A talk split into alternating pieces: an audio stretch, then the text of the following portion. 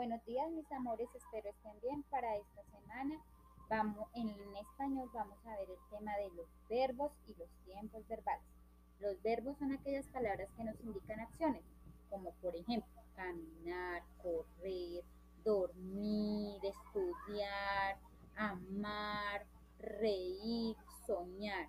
Y estas palabras que indican acciones tienen unos tiempos los, y a lo cual le llamamos tiempos verbales.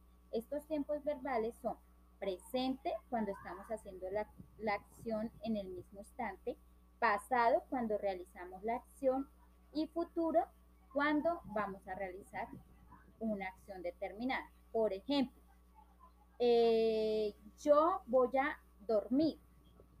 Entonces, el verbo en infinitivo es dormir y está en futuro porque está diciendo voy a dormir en futuro. Si lo decimos en presente, entonces es estoy durmiendo.